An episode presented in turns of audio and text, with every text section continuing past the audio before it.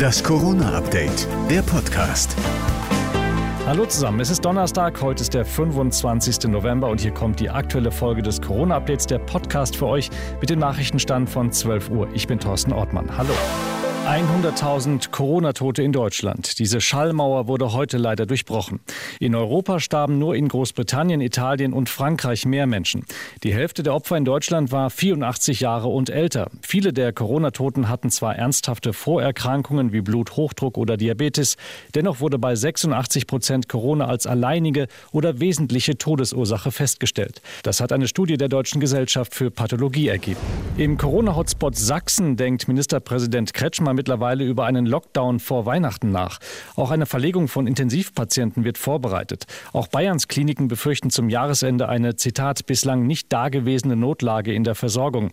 Die Verlegung von Covid-Patienten in andere Bundesländer werde dabei nur kurzfristig helfen, so die Bayerische Krankenhausgesellschaft. Der Virologe Hendrik Streeck glaubt trotzdem, dass die Lage nicht so schlimm wird wie im vergangenen Winter. Ich denke schon, dass es in jedem Fall besser werden wird, weil wir äh, ähm, natürlich viel mehr Geimpfte haben, auch mehr Genesene haben und durch die Tests wir natürlich vorsichtig sein sollen. Den Karnevalsumzügen im kommenden Jahr droht eine Verschiebung. Die Düsseldorfer Jecken hatten bereits gestern den Umzug vom 28. Februar auf den 8. Mai verschoben. Heute diskutieren weitere Hochburgen mit der Landesregierung über eine mögliche Verlegung. Und zum Schluss noch ein Leckerbissen für Musikfans. Die können nämlich bald Instrumente ihrer Lieblingsmusiker ersteigern. Zum Beispiel Gitarren von Bruce Springsteen oder Paul McCartney, ein Keyboard von Elton John oder eine Gibson von U2-Frontman Bono. Ein Ständchen mit der Klampe gibt's obendrauf. A secret is something you tell one other person.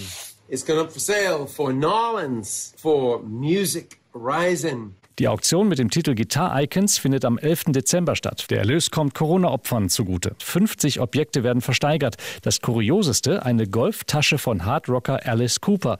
So viel zum Thema Rocker sind ganz harte Jungs. Das war das Corona-Update vom 25. November.